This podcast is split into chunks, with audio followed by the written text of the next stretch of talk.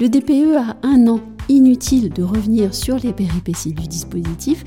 La bonne nouvelle aujourd'hui, c'est qu'il est fiable, comme l'avait encore euh, annoncé il y a peu sur les ondes de l'IMO Yannick Enouche, président de la Chambre des diagnostiqueurs immobiliers FNAIM. Mais il y a une autre bonne nouvelle, c'est la publication par le groupe Exim, leader sur le marché du diagnostic, d'un livre blanc sur le DPE et l'audit énergétique. C'est un guide hyper bien fait, pédagogique, visuel et didactique. Alors, vous pourrez bien sûr télécharger ce document sur le site des ondes de Limo et je vous dis à très bientôt pour un nouvel épisode.